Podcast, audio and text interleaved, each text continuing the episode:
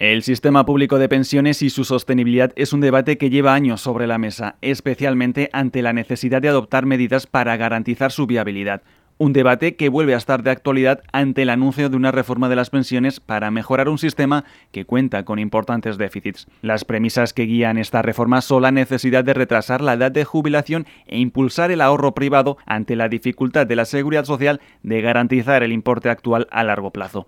El envejecimiento de la población, la disminución de la natalidad y el aumento de la esperanza de vida dibujan una pirámide demográfica que hace necesaria la toma de medidas para equilibrar el sistema. Entre las medidas que se debaten se encuentra considerar toda la vida laboral a efectos del cómputo de la pensión, prolongar la vida laboral más allá de los 67 años o desincentivar la jubilación anticipada, entre otras. En el podcast de KPMG analizamos la relevancia de estas medidas, el impacto de la COVID-19 y qué papel tienen las empresas en la planificación de la jubilación. Bienvenidos.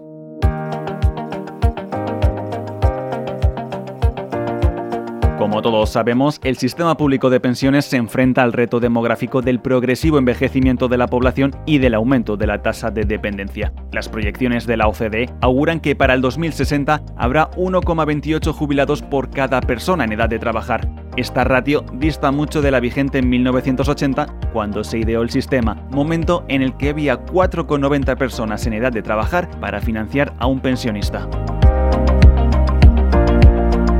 En segundo lugar entran en juego los aspectos económicos. El crecimiento de la economía, en la medida en la que repercute en la capacidad de contratación de las empresas y en los niveles salariales, afecta a la recaudación por cotizaciones. Según las previsiones del Banco de España, la caída del PIB español estará en una horquilla entre el menos 10,5% y el menos 12,6% para 2020. El desempleo es también un factor determinante en los ingresos por cotizaciones.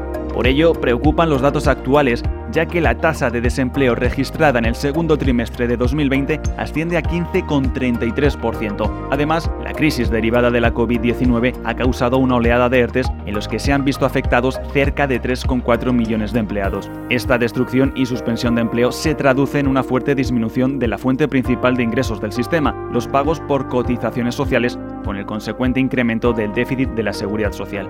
En resumen, nos encontramos ante una disminución de ingresos mientras que el gasto en prestaciones y pensiones aumenta paulatinamente. La tasa de dependencia, la deuda y el déficit de la seguridad social revelan que el sistema de pensiones público de España se encuentra en una situación muy delicada que dificultará su sostenibilidad en el futuro. Una posible solución pasaría por fomentar la previsión social complementaria. El ministro de Inclusión y Seguridad Social, José Luis Escriba, ha planteado la posibilidad de crear un fondo de pensiones de empleo de carácter abierto al que puedan sumarse las empresas de forma que se reduzcan los costes de gestión de estos instrumentos y un alto porcentaje de la población pueda estar cubierto por estos planes de pensiones. Pero, ¿se están produciendo novedades significativas en materia de pensiones? Álvaro Granado, responsable del área de pensiones de KPMG Abogados, nos explica las últimas medidas. Se está hablando ya hace unos meses sobre posibles reformas en el sistema de pensiones, pero ha sido el 27 de octubre cuando se han aprobado las recomendaciones que ha emitido la Comisión de Evaluación y Seguimiento del Pacto de Toledo. Estas eh, recomendaciones van a suponer sin duda el punto de partida para lo que va a ser la próxima reforma de nuestro sistema de pensiones. Entre estas recomendaciones, que son muchas, yo destacaría las relativas a la información y comunicación a la ciudadanía, mm, incentivación de los sistemas complementarios de pensiones, elección por parte del pensionista llegada a la jubilación de las 25 mejores bases para calcular su pensión de jubilación, revalorización de las pensiones de acuerdo con el IPC, separación de las fuentes de financiación de la seguridad social, entre otras. También, aunque esto no está incluido en las recomendaciones del Pacto de Toledo, se ha hablado últimamente de la posibilidad de creación de un fondo público de empleo, que sería algo similar a un plan de pensiones de empleo, que promovería el Estado con el fin de que empresas, eh, grandes empresas, pequeñas, medianas y trabajadores autónomos puedan adherirse a, este, tipo de, a este tipo de plan. En algo similar a lo que podría ser una EPSV o, un, el sistema británico de, adhesión automática.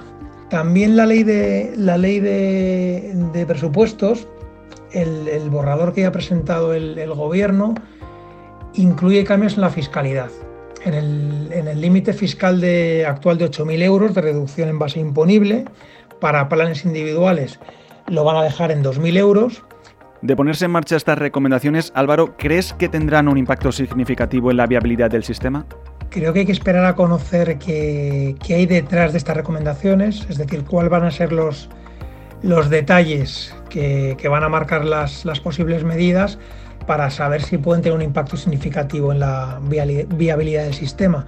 Es verdad que algunas de las recomendaciones, pues parece que en principio producirían un incremento en el, gasto, como por ejemplo el hecho de que se escojan las mejores bases de cotización para determinar la pensión o incluso este incremento al, IPC, pues no parece que sean medidas tendentes a, disminuir el gasto en pensiones. Sin embargo, hay otras que, parece que sí. Por ejemplo, el, hecho de, pretender que hay un equilibrio entre los ingresos por, eh, cotizaciones frente al gasto en, en, pensión, pues que sí que pueden, pueden pueden derivar en, una condición del gasto. Sin embargo, con la información que tenemos a día de hoy, que es simplemente las recomendaciones, pues es difícil saber si estas eh, medidas pueden tener un impacto efectivo en lo que es la futura viabilidad del sistema. En este sentido, KPMG ha analizado por cuarto año consecutivo el nivel de implantación de los planes de previsión en las empresas, la práctica de mercado habitual en las empresas que ofrecen sistemas de previsión y el impacto de la COVID-19 en los planes de previsión. Como pone de manifiesto en su último informe sobre pensiones, solo el 27,5% de las empresas de la muestra tienen plan de previsión y de ellas la mayor parte pertenecen a los sectores financieros, servicios y química y farmacéutica. Álvaro, ¿cómo valorarías la inversión actual de las empresas en la jubilación de sus empleados? ¿Habéis observado desde KPMG Una evolución en este sentido? En los últimos años prácticamente no ha habido evolución en cuanto a la creación de nuevos planes de jubilación promovidos por empresas. Desde el año 2002, donde sí se crearon muchos planes de jubilación y de pensiones de empleo en España, coincidiendo con la segunda vuelta de la externalización de compromisos por pensiones, desde entonces ha habido muy pocos planes nuevos. En España queda todavía muchísimo camino por recorrer en el desarrollo de la previsión social empresarial. En la actualidad son pocas las empresas con planes de jubilación aquí en España. Estando estos planes localizados fundamentalmente en empresas multinacionales, filiales de multinacionales extranjeras o empresas medianas o de, o de gran tamaño. A nivel sectorial, hay sectores con mayor desarrollo en la previsión social empresarial y estos serían el financiero, seguros, energía, químico farmacéutico, consumo y tecnológico.